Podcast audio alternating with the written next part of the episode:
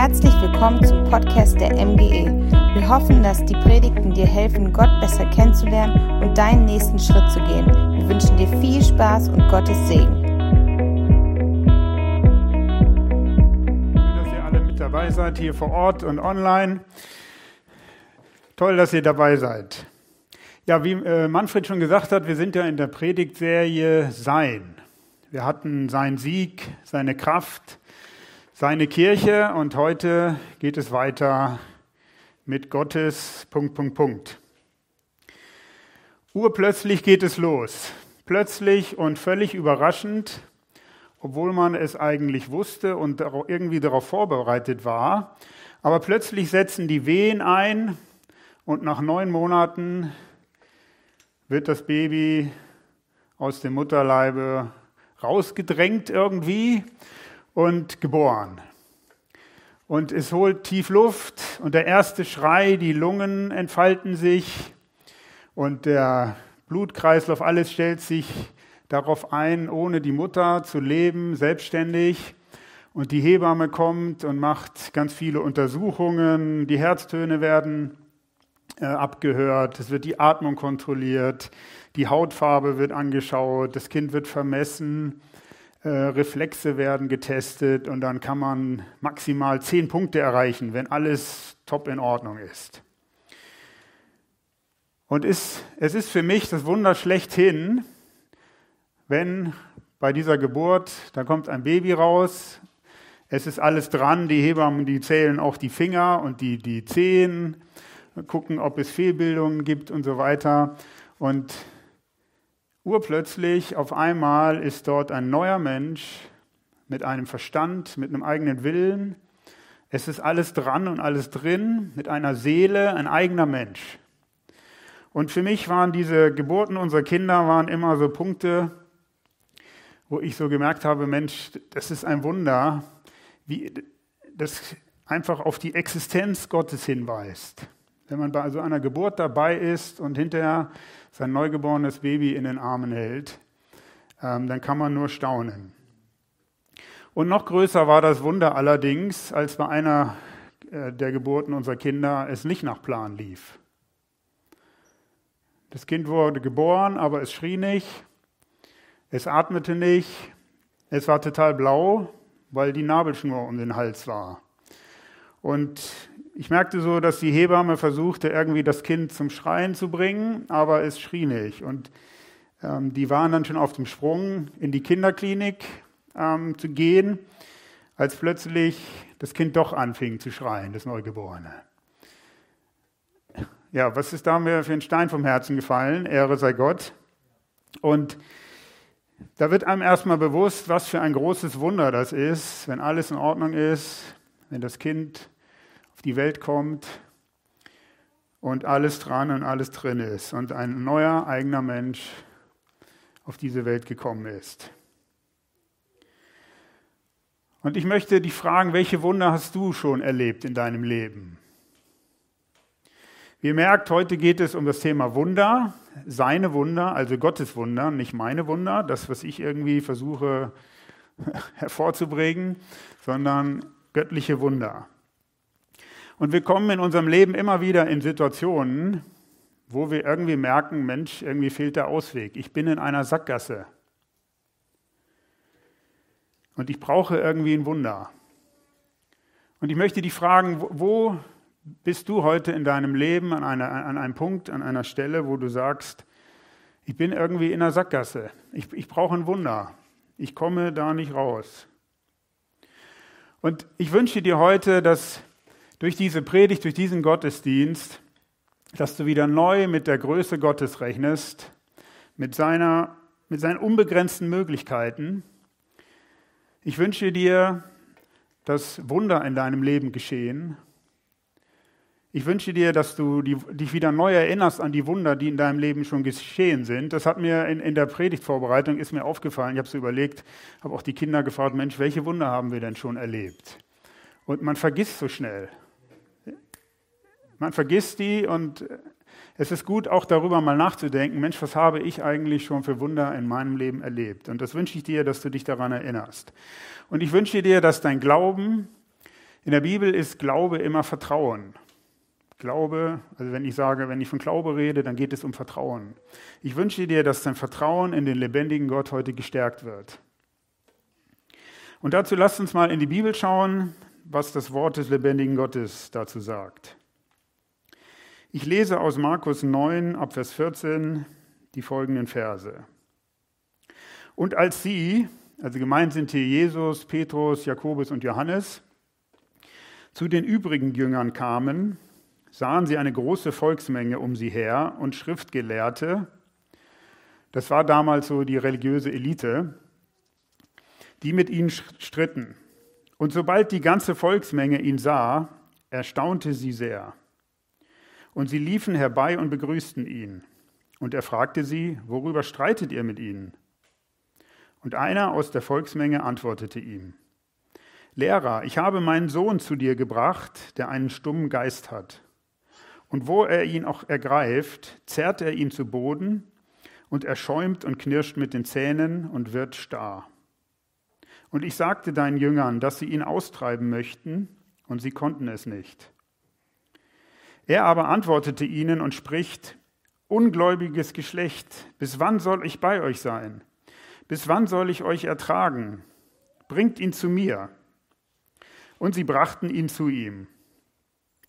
Und als der böse Geist Jesus sah, zerrte er den Jungen sogleich, und er fiel zur Erde, wälzte sich und schäumte.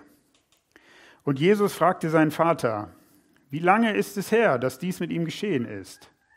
Er aber sagte, von Kindheit an. Und oft hat er ihn bald ins Feuer, bald ins Wasser geworfen, um ihn umzubringen.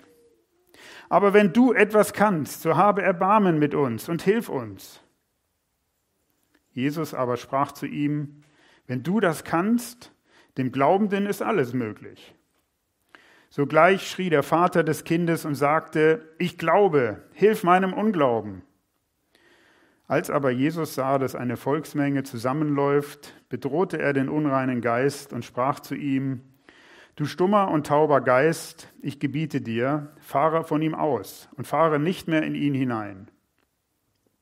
Und er schrie und zerrte ihn heftig und fuhr aus, und er wurde wie tot, dass die meisten sagten, er ist gestorben. Jesus aber nahm den Jungen bei der Hand, richtete ihn auf und er stand auf. Ich möchte beten. Vater im Himmel, ich danke dir für dein Wort, Herr, dass, dass du uns heute deinen Spiegel vor Augen hältst, dass wir uns erkennen, wie es um uns steht.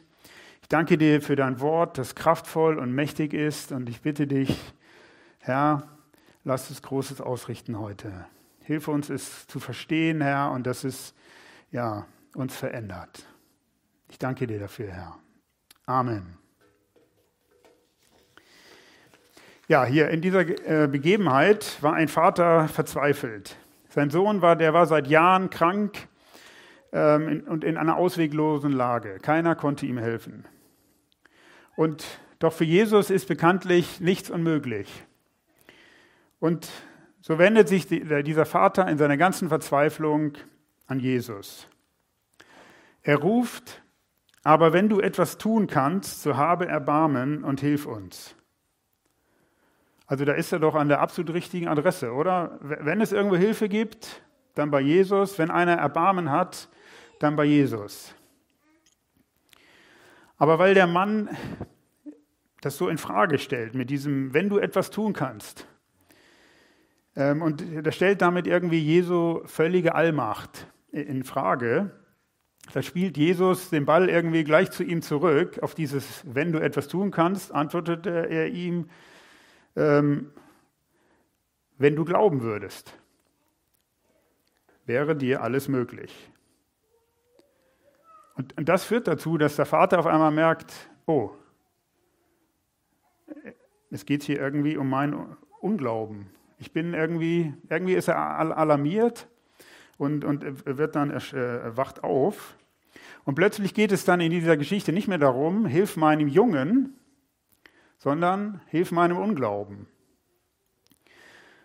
Er wird sich irgendwie der Gefahr des fehlenden Vertrauens bewusst. Und in Vers 24 heißt es, sogleich schrie der Vater des Kindes, ich glaube, hilf meinem Unglauben. Und ja, wie sieht es mit dir und mit mir aus? Finde ich mich vielleicht in diesem Vater wieder? Vertrauen wir Jesus? Also glauben wir Jesus, vertrauen wir Jesus, vertrauen wir seinem Wort? Ist uns überhaupt die Gefahr von Unglauben in unserem Leben bewusst? Ich habe mal versucht, so ein paar Dinge aufzuschreiben, äh, was Unglaube sozusagen bezweifelt. Unglaube bezweifelt die Allmacht Gottes. Also das heißt, Gott ist alles möglich. Zum Beispiel denkt man vielleicht, wir sehen die Schwierigkeiten und denken, naja, bestimmt kann uns Gott in der Situation nicht helfen. Unglaube bezweifelt die Verheißungen Gottes. Zum Beispiel, dass er mich liebt, zum Beispiel, dass er mein Bestes will, dass er mich nicht im Stich lässt, mich nicht verlässt. Unglaube bezweifelt die Wirksamkeit seiner Erlösung oder dass sie für mich gilt. Zum Beispiel, ich, ich, ich bin ein zu großer Sünder. Gott kann mir nicht helfen. Oder hat er mir das wirklich vergeben? Unglaube bezweifelt auch das Wirken seines Heiligen Geistes. So nach dem Motto, ja, das, das war früher mal, vor 2000 Jahren, aber heute, heute ist es vorbei. Unglaube bezweifelt auch die Wahrheit des Wortes Gottes. Sollte Gott wirklich gesagt haben? Ist das so? Meint er das so, wie es in der Bibel steht? Unglaube bezweifelt seine Fürsorge für uns, dass er heute noch Wunder tut. Und ich sage mal, so die perfektionierte Ausprägung von Unglaube ist, dass sich sogar die Existenz, dass sogar die Existenz des lebendigen Gottes in Frage gestellt wird. Das ist so auf die Spitze gebracht. Jesus spricht in Johannes 16, Vers 9 davon, von Sünde, weil sie nicht an mich glauben. Und genau genommen raubt Unglaube Gott die Ehre ich mache irgendwie Gott zum Lügner. Gott sagt irgendwas, in seinem Wort steht irgendwas und ich sage aber oder denke, nee, das ist nicht so. Gott kann das nicht. Gott macht das nicht. Irgendwie strafe ich ihn Lügen. Ich, ich unterstelle ihm, dass er das nicht zustande bringt. Ich mache ihn irgendwie zum Lügner, finde ich. Und Unglaube macht auch den, diesen omnipotenten, diesen alles ist möglich Gott macht den irgendwie klein. Der packt den irgendwie so in, in unsere Schachtel, Gott in einer, einer Box. Ähm, so das, was ich mir so gerade noch vorstellen kann, das traue ich Gott zu und das kann Gott. Aber dieser große Gott, dieser, diesem alle, alles ist möglich Gott, ähm, irgendwie durch meine Vorstellungskraft begrenze ich ihn. Und die Bibel spricht davon, dass in so einem Fall, dann wird es schwerer, Gott, Gottes Segen zu empfangen. Wir lesen in Hebräer 11, Vers 6, ohne Glauben aber ist es unmöglich, ihm wohl zu gefallen. Denn wer Gott naht, der muss glauben, dass er ist und denen, die ihn suchen, ein Belohner ist. Also wenn du dich aufmachst und Gott glaubst und Gott suchst, belohnt er das. Er ist ein Belohner. Wusstet ihr, dass äh, Unglaube vom, vom biblischen Wortstamm her etwas mit Untreue zu tun hat? Ich misstraue Gott. Stattdessen setze ich meine Hoffnung auf mich, auf meine Fähigkeiten oder auf andere Menschen. Da hoffe ich, dass die mir irgendwie helfen. Oder ich setze das auf Dinge, die ich habe. Oder, ähm, oder ganz anderes Extrem ich bin so verzweifelt, so hoffnungslos, dass ich aufgebe und sage, es ist alles egal, es ist so hoffnungslos, ich komme da nicht raus. Und, dieser Vater in dieser Geschichte, der hatte irgendwie beides. Der hatte Glauben und er hatte Unglauben. Und das irgendwie gleichzeitig. Und was ich an ihm so super finde, er bleibt da irgendwie nicht so mit stehen, mit, mit seinem kleinen Glauben, mit seinem kleinen Vertrauen wendet er sich an Jesus und er stellt sich gegen seinen Unglauben, den er auch in sich irgendwie verspürt. Und das ist doch ein gutes Vorbild für mich, habe ich gedacht. Und vielleicht auch für dich. Dein Glaube, der mag klein sein, wie so dieses Senfkorn. Aber wie wächst dieser Glaube? Wenn du deinen Glauben mit dem Wort Gottes fütterst, wenn du in der Bibel liest, wird dein Glaube Kraft gewinnen. In Hebräer 4, Vers 12 heißt es, denn Gottes Wort ist lebendig und voller Kraft. Gottes Wort ist lebendig und voller Kraft. Wenn du merkst, Mensch, mein Glaube, der, der könnte noch, der hat noch Potenzial, da ist noch Luft nach oben, dann möchte ich dich ermutigen, in Gottes Wort reinzuschauen und deinen Glauben mit Gottes Wort zu füttern. Denn Gottes Wort ist lebendig und voller Kraft. Denn das, was wir nähren, das wächst. Das, was wir füttern, das wächst. Und das, was wir aushungern, ja, wenn wir versuchen abzunehmen, das wird sterben. Und da ist es gut, wenn wir unseren Zweifeln nicht allzu große Beachtung schenken, wenn wir nicht darauf achten, was uns unsere Gefühle vorspielen, und dann werden sie schwächer werden. Stattdessen möchte ich dich ermutigen, dich mit der Bibel zu nähern, um deinen Glauben zu stärken. Und ich möchte auf die Frage eingehen, warum sehen wir heute nicht so viele Wunder wie in der Bibel, wie damals zu Jesu Zeiten, und in dem ersten Teil möchte ich die Frage behandeln, liegt es an Gott? Und ich habe da, äh, da gute Antworten gefunden. Das sind so ein paar Bibelstellen, die möchte ich mit euch durchgehen. Die erste ist aus Zephania 3, Vers 17. Da heißt es, der Herr, dein Gott, ist in deiner Mitte. Ein Held, der dich rettet. In Hiob 5, Vers 9 steht, Gott, der Großes und Unerforschliches tut, Wunder, die nicht zu zählen sind. Gott tut Wunder, die nicht zu zählen sind. In Jesaja 59, Vers 1 steht, siehe, die Hand des Herrn ist nicht zu kurz, um zu retten, und sein Ohr nicht zu schwer, um zu hören. Die Hand des Herrn ist nicht zu kurz, um zu retten. Psalm 77, Vers 15. Du bist der Gott, der Wunder tut. Du hast deine Stärke kundgetan unter den Völkern. Markus 10, Vers 27. Jesus aber sah sie an und spricht, bei den Menschen ist es unmöglich, nicht aber bei Gott. Denn bei Gott sind alle Dinge möglich. Also ich finde, das ist schon mal ermutigend. Das ist was, worauf man sich äh, stützen kann. Und den Bezug in die heutige Zeit, den geben die folgenden beiden Bibelstellen. Maleachi 3, Vers 6. Da sagt Gott über sich selbst, denn ich, der Herr, ich verändere mich nicht. Und in Hebräer 13, Vers 8 steht, Jesus Christus ist derselbe gestern, und heute und in Ewigkeit. Also diese Aussagen Gottes, dass er ein Gott ist, der Wunder tut, Wunder, die nicht zu zählen sind, dass er alle Kraft hat, ähm, dass er rettet, dass seine Hand nicht zu kurz ist, um uns zu helfen, das gilt auch heute noch.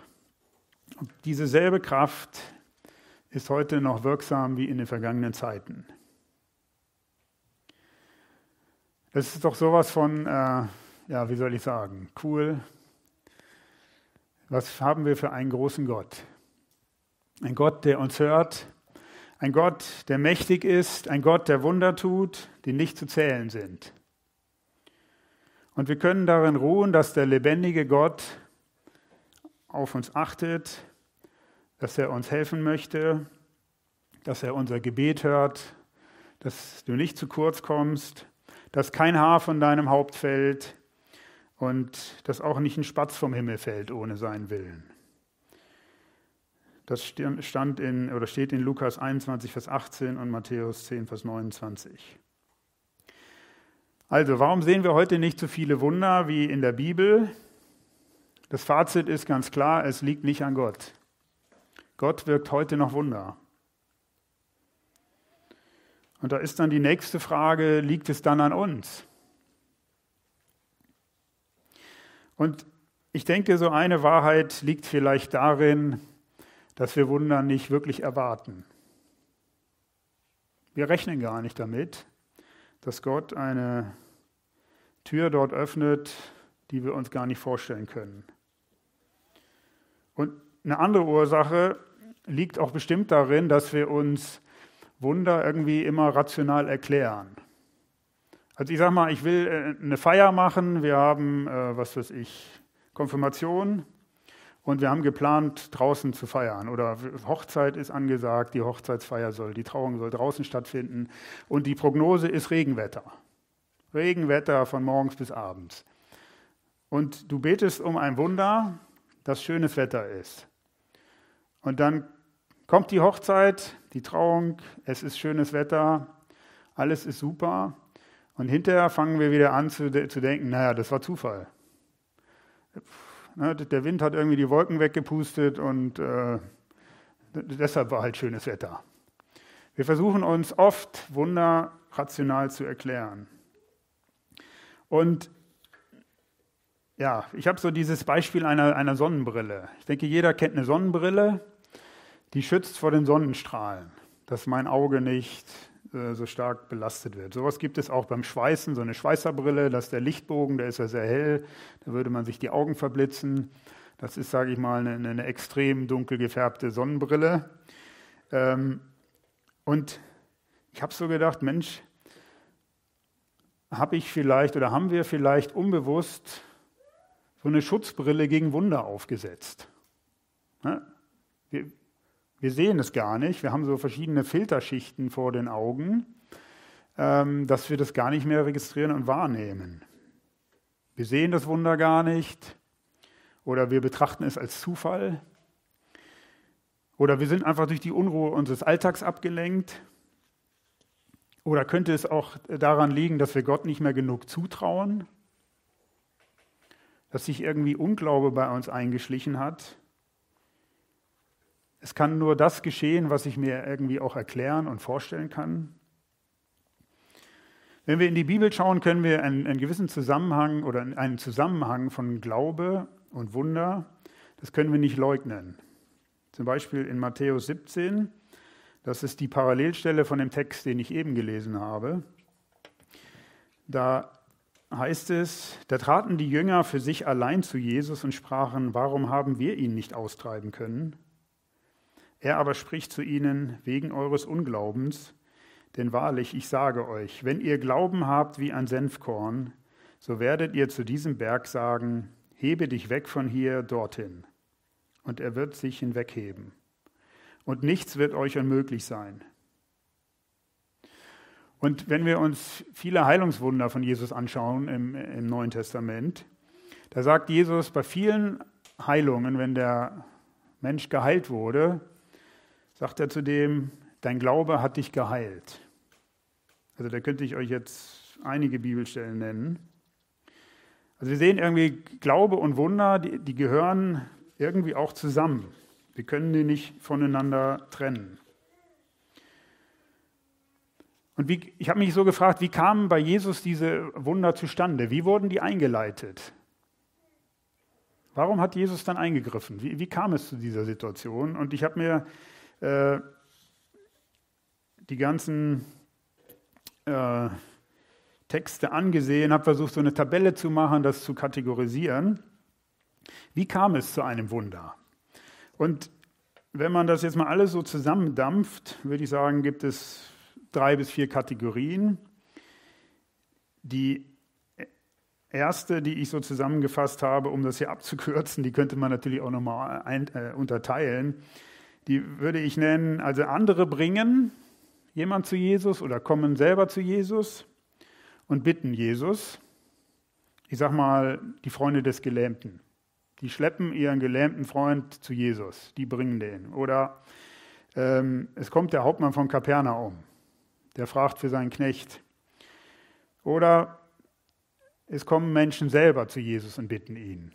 Oder ergreifen sein Gewand, so wie die blutflüssige Frau. Das ist die erste Kategorie. Andere kommen, äh, bringen, kommen, bitten oder selber kommen, bitten. Und dann gibt es so Fälle wie Jesus sieht Menschen. voll Erbarmen. Er sieht die und er greift ein. Die, die Menschen sind gar nicht zu ihm gekommen. Ich sag mal, der, der Mann, der 38 Jahre am Teich Bethesda lag, der hat nicht geschrien, Jesus, hilf mir oder sonst irgendwas. Jesus sah ihn und voll Erbarmen greift er ein. Diese Kategorie gibt es. Und äh, es gibt noch Heilungen, wo die Herrlichkeit Gottes gezeigt werden soll. Wie bei Lazarus zum Beispiel. Ähm, oder wenn Jesus am, am, Sabbat heilt und solche Dinge. Ähm, und wir müssen daher vorsichtig sein mit dem Umkehrschluss wenn kein Wunder geschieht, dass wir nicht Menschen vorwerfen, diese Person hätte zu wenig Glauben gehabt.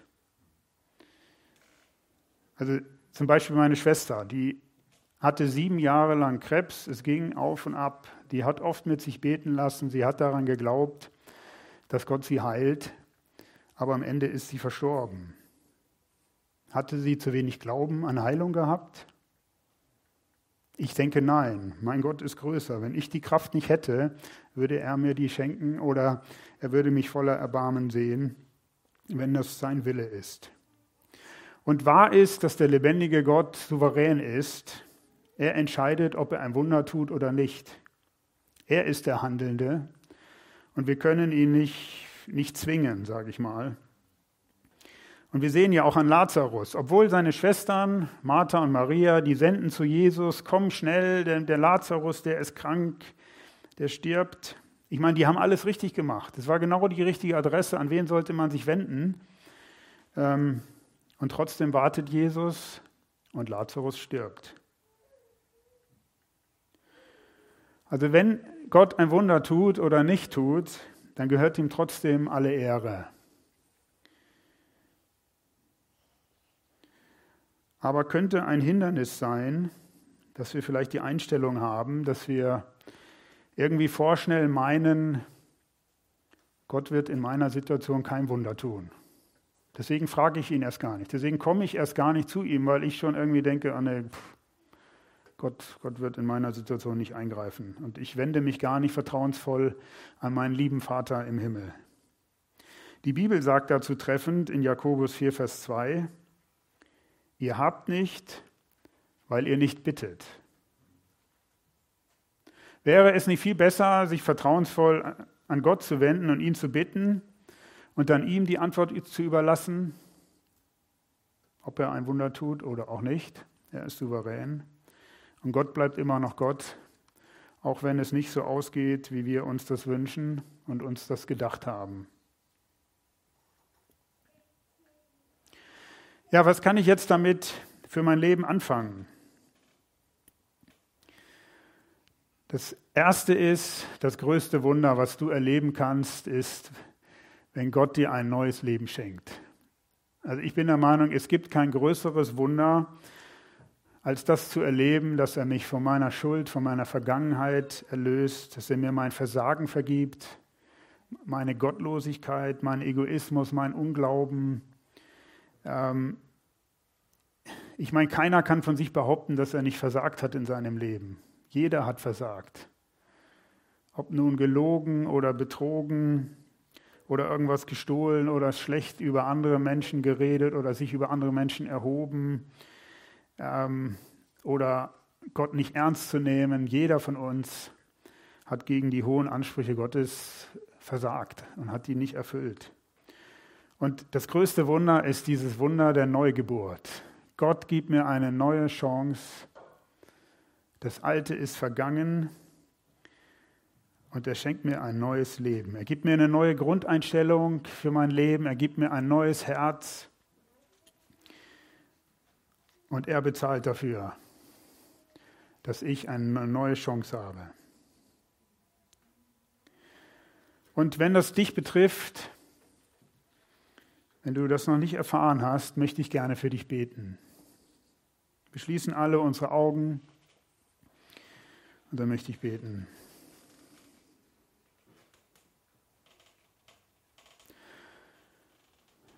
Vater im Himmel, wie unbegreiflich groß ist dieses Wunder, Herr, dass du deinen Sohn gesandt hast, dass er für meine Schuld und für meine Sünde bezahlt, Herr, dass er für mich stirbt und sein Blut vergießt, damit ich frei ausgehen kann, damit ich eine neue Chance habe und dass du mich zu deinem Kind machst und ja, mir eine neue Einstellung gibst, ein neues Leben schenkst, Herr. Und wenn du das haben möchtest, dann bitte ich dich, dass du dieses Gebet nachsprichst. Vater im Himmel, ich danke dir, dass du mich liebst. Bitte dich, dass du mir meine Schuld vergibst, da wo ich gegen dich verstoßen habe, wo ich, gegen, wo ich Menschen geschädigt habe.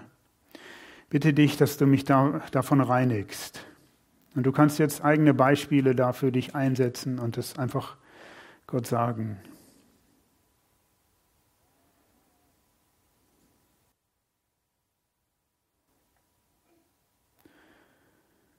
Vater im Himmel, und ich danke dir für dieses Wunder der Neugeburt, das du mir schenkst, Herr.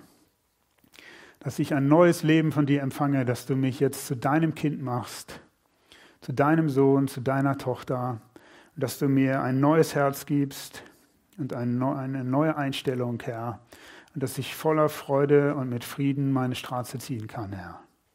Ich preise dich und ich gebe dir die Ehre. Amen. Ja, wenn du das Gebet gesprochen hast, dann möchte ich dich bitten, nimm doch Kontakt mit uns auf. Wir möchten dich gerne begleiten und dir weiterhelfen in diesem neuen Leben mit Jesus. Ja, und was kann ich sonst noch damit äh, mit anfangen, mit Wundern? Ähm, das Zweite, was ich mir aufgeschrieben habe, ist dieser Satz des Vaters. Ich glaube, Herr, hilf meinem Unglauben. Dieser Schrei aus dem Innersten.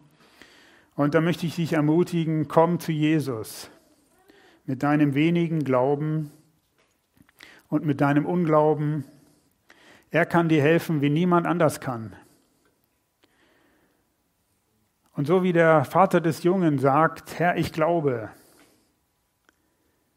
vertraue Jesus so weit wie du kannst. Wenn du ein bisschen kannst, mach das. Und dann rufe zu ihm aus dem Innersten deines Herzens, hilf meinem Unglauben. Hilf mir gegen meinen Unglauben. Bleib nicht dabei stehen, wie, wie es dir gerade geht, sondern komm damit zu Jesus. Der Prediger Spurgeon hat einmal diese Geschichte erzählt. Es gab einmal eine Frau, die in ihrem Bekanntenkreis für ihren einfachen Glauben und für ihre große Ruhe inmitten von, von Schwierigkeiten bekannt war. Und eine andere Frau, die hörte davon und die sagte sich, Mensch, diese Frau, die, die muss ich kennenlernen. Und die muss mir ihr, ihr Geheimnis verraten. Und so ging sie hin und sprach diese Frau an, sind Sie die Frau mit dem großen Glauben? Und die Frau antwortete, nein, ich bin nicht die Frau mit dem großen Glauben. Aber ich bin die Frau mit ein bisschen Glauben an den großen Gott. Ein bisschen Glauben, so groß wie ein Senfkörnchen. Nur so viel Glaube, der sagt, kannst du mir helfen? Wenn du einen Schritt auf Gott zugehst, geht er auch auf dich zu. Das steht in Jakobus 4, Vers 8. Naht euch zu Gott, so naht er sich zu euch. Und wenn das heute Morgen dein Schrei ist, ich glaube, Herr, hilf meinem Unglauben, dann möchte ich für dich beten.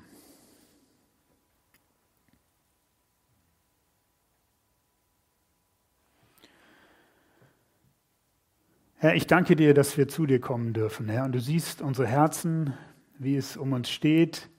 Du hältst uns diesen Spiegel vor Augen, Herr, deines Wortes, Herr, damit wir uns selbst erkennen. Und ich bitte dich, dass du mir und uns vergibst, Herr, wo wir dir nicht alles zugetraut haben, wo, ja, wo wir dich klein gemacht haben, Herr, wo, wo wir dir nicht so vertraut haben, wie du es verdienst, Herr. Und ich bitte dich, Herr, mehre du unseren Glauben, stärke du unseren Glauben, Herr. Hilf uns gegen unseren Unglauben. Herr, wir wollen dir vertrauen. Wir wollen Wunder sehen, Herr. Du bist der Gott, der Wunder tut, die nicht zu zählen sind. Danke, Herr. Amen. Ja, und als letztes möchte ich dich fragen, welches Wunder brauchst du gerade? Vielleicht stehst, bist du in so einer Sackgasse, du siehst keinen Ausweg. Oder vielleicht hast du einen Freund, der gerade ein Wunder braucht. Dann kannst du diesen Fall zu Jesus bringen, so wie die Gelähmten ihren Freund zu Jesus gebracht haben und Jesus ein Wunder getan hast. Du kannst für andere einstehen und sie vor Jesus bringen, zu Jesus bringen. Und ich möchte dich ermutigen, komm zu Jesus in jedem Fall, auf jeden Fall oder mit jedem Fall, ja. Und der Jesus, der kann aus deiner Sackgasse, ich habe versucht, das hier zu, so zu visualisieren, einen Weg machen. Da, wo du diesen roten Balken siehst und, und es geht nicht weiter, ich komme da nicht durch. Gott ist alles möglich. Und ich möchte noch ein Zitat euch mitgeben von Paul White. Der hat mal geschrieben, nur wünschen ist Zeitverschwendung, beten jedoch nicht. Und, und wie wahr ist dieser Satz? Oft plätschert so das Leben vor uns vorbei. Ähm, und wir wünschen uns Dinge, wir wünschen uns Veränderungen in unserem Leben, wir wünschen uns ein Wunder Gottes, wir wünschen uns sein Eingreifen, wir wünschen uns dieses und jenes. Ähm, aber ich finde, der White hat hier total recht. Wenn wir uns nur wünschen, dann ist es Zeitverschwendung. Lasst uns zu dem lebendigen Gott kommen und ihm das sagen im Gebet, dass er handelt. Und wenn du heute Morgen ein Wunder brauchst, möchte ich auch für dich beten.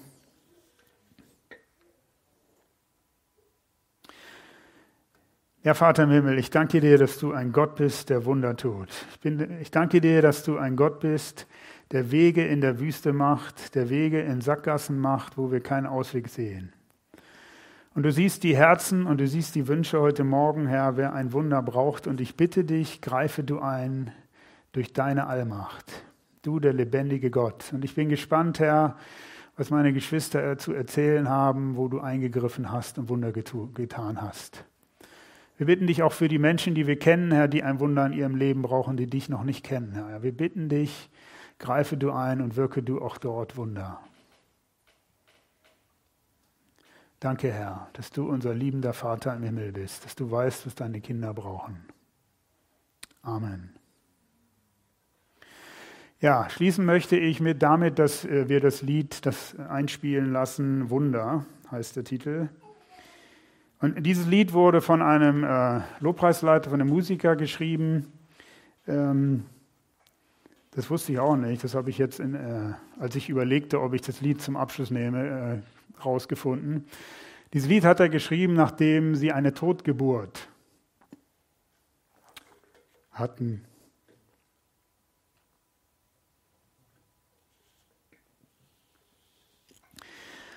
Und ähm, er hat sich dann gefragt, kann ich das immer noch verkündigen? Dass Gott unser Heiler ist, dass Gott der Gott ist, der Tote auferweckt, dass Gott gut ist. Und, und das, was sie erlebt hatten, das sprach da irgendwie gegen. Ihre Situation, äh, ihre Gefühle, die waren voll von Verlust und von Trauma. Und ähm, ja, sie waren versucht, Gott die Schuld zu geben. Aber ihnen wurde klar, dass sich Gott nicht verändert wegen dieser Situation. Obwohl sie in dieser üblen Situation sind, hat sich Gott ja dadurch nicht verändert. Er ist derselbe. Und sein Wort und seine Wahrheit haben ewig Bestand. Und ich finde es echt erstaunlich, ähm, dass er in dieser Situation dieses Lied geschrieben hat. Ja, es, es war ihm einfach wichtig zu verkündigen, dass, obwohl sie das nicht erfahren haben in dieser Situation, dieses Wunder, sie haben dafür gebetet, sie haben dafür geglaubt, äh, dass Gott einschreitet. Und trotzdem ähm, ja, ist das Kind tot geblieben und tot gewesen. Und das finde ich echt erstaunlich. Und vielleicht ist das auch dein Lied, Dieser Refrain heißt ja, ja, ich glaube an dich, ja, ich glaube an dich. Und das hört sich für mich fast so an wie, äh, wie so ein Hilfeschrei. Ich klammer mich irgendwie daran fest, Herr, Herr, ich will, ich will dir glauben, hilf mir, ich will dir glauben, ja, ich glaube an dich. Ähm, du kannst es so singen, dass es dein Hilfeschrei ist, Herr, ich will dir glauben, ja. Oder ähm, er hat das Lied als, auch als Bekenntnis geschrieben, als Siegesschrei in dieser schwierigen Situation an Gott festgehalten zu haben.